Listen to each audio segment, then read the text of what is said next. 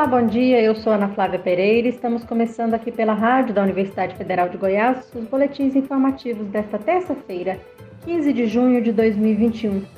Nossa programação você pode acompanhar nos 870m, pelo site radio.fg.br e pelo aplicativo MinUFG.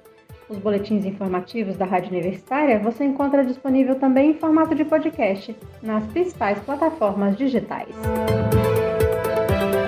Governadores de alguns estados brasileiros têm garantido vacinar todos os moradores adultos de seus estados contra a Covid-19 até setembro ou outubro deste ano.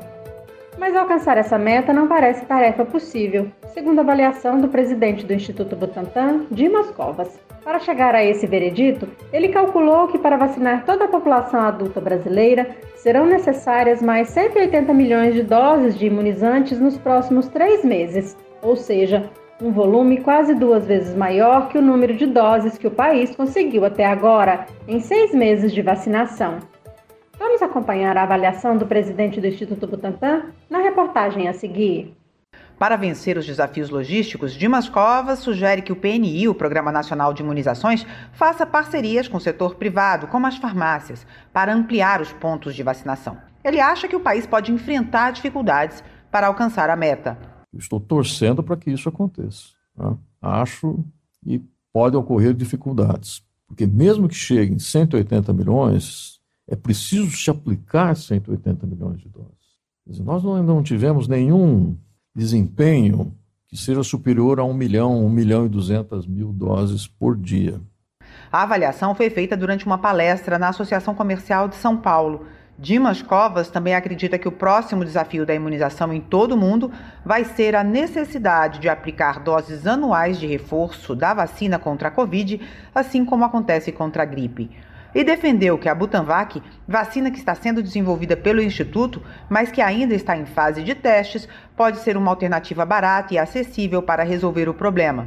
Mas para isso, a Anvisa ainda precisa autorizar o uso emergencial do imunizante, caso ele se comprove eficaz. Né? Precisamos ter uma agilidade maior no momento de pandemia. Se isso acontecer, né, até o final de outubro nós podemos ter o estudo clínico é, com resultado suficiente para fazer o uso emergencial. Se isso não acontecer, né, vamos ter que aí articular muito e discutir muito com a Anvisa para convencê-los em sentido contrário. Mas se isso acontecer, né, é possível que ainda no último trimestre desse ano a gente tenha 40 milhões de doses da Butanvac o Butantan já começou a produção de doses da vacina antes mesmo da aprovação. Segundo o Instituto, já foram produzidos pelo menos 7 milhões de doses do imunizante. Da Rádio Nacional em São Paulo, Eliane Gonçalves.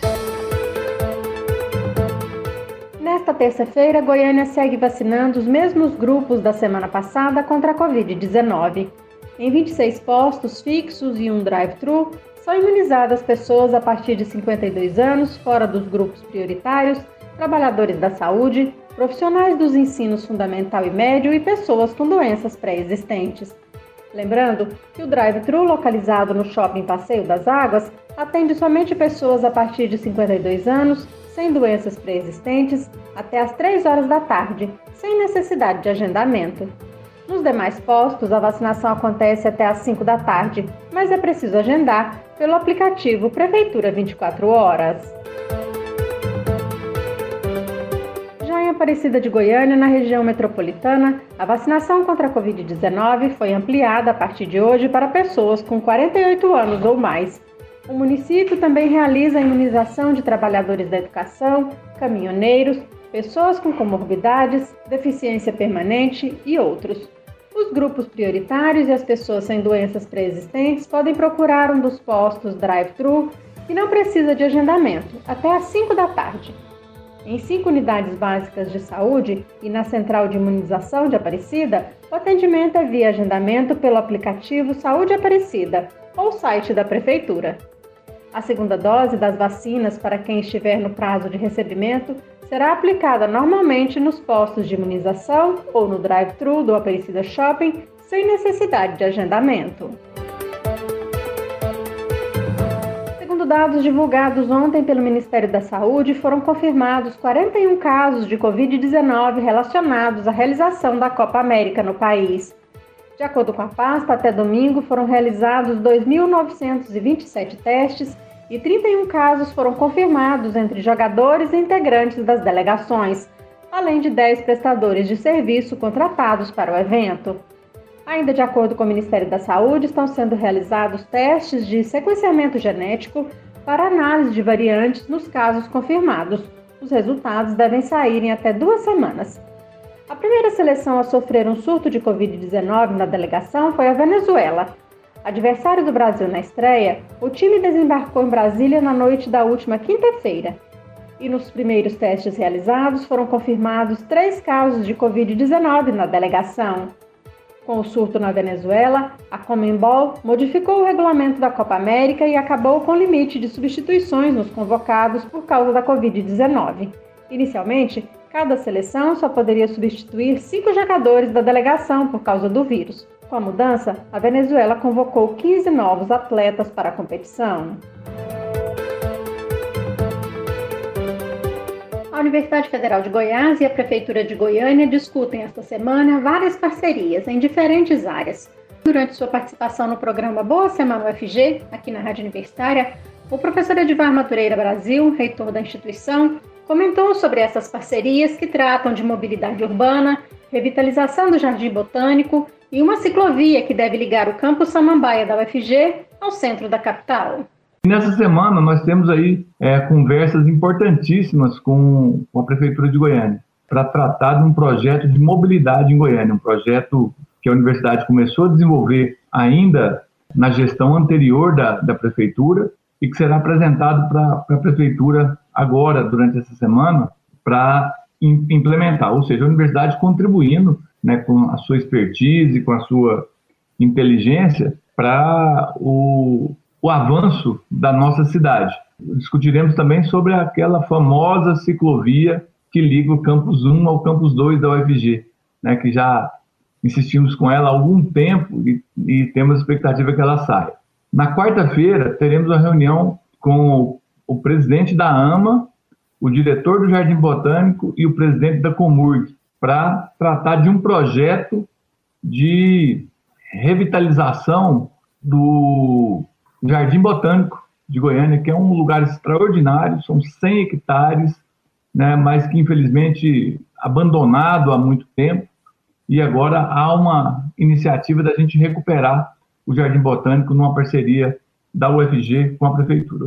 E segundo o reitor da UFG, outra pauta importante que estará em discussão na universidade é o Programa de Mobilidade de Estudantes, o Promover, que já ofereceu 10 mil vagas em 2 mil disciplinas, em diferentes instituições do país. As 12 universidades que estão no programa, no projeto Promover, irão trocar suas experiências e fazer uma, uma reunião de dia inteiro, justamente para avaliar todo o processo e para verificar como esse processo está andando. Então, julgo de extrema importância esse workshop. Ele vai envolver, como eu disse, os 12 reitores, as 12 pró-reitorias de, de, de, graduação, é, outras áreas das universidades, para que a gente consiga fazer uma radiografia, porque o projeto vai ter a outra etapa, né, que é para já ampliar mais ainda o alcance do, do, promover, que é um sucesso, né? Nós tivemos aí, como eu disse, 10 mil vagas em 2 mil disciplinas nessa rodada, que são 12 universidades participando, sendo três do Sudeste, três do Nordeste, duas do Sul, duas do Norte e duas do Centro-Oeste. Então, é um workshop importantíssimo. Para o reitor da UFG, Edvar Madureira Brasil, são as universidades públicas demonstrando que podem e estão contribuindo com o desenvolvimento e o bem-estar da sociedade. É isso que a gente precisa fazer, né? Discutir essas coisas, é contribuir para a melhoria da cidade, do estado, do país. A universidade, assim, muito vibrante e muito pulsante nessas relações todas aí e numa expectativa concreta é, de que grandes projetos é, acontecerão aí né, nesses próximos meses. Aqui na Rádio Universitária você pode acompanhar um novo boletim informativo às 11 horas da manhã. Nossa programação você pode seguir pelos 870m, pelo site radio.fg.br e pelo aplicativo MinUFG. Nós também estamos nas redes sociais. Curta nossa página no Instagram e no Facebook. E lembre-se, a pandemia de Covid-19 não acabou. Se você precisar sair de casa, use a máscara o tempo todo.